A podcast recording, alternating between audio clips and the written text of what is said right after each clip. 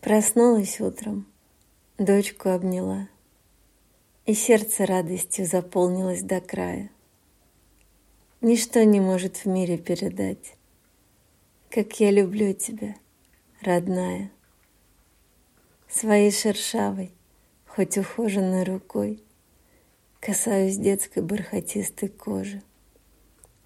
И нежность мне ее ничем не описать. Она на первый лепесток цветка похожа. Сон улетел, улыбка расцвела, И озарилась счастьем жизнь моя. И полетел, как колокольчик, звонкий смех, Желание творить и жить даря.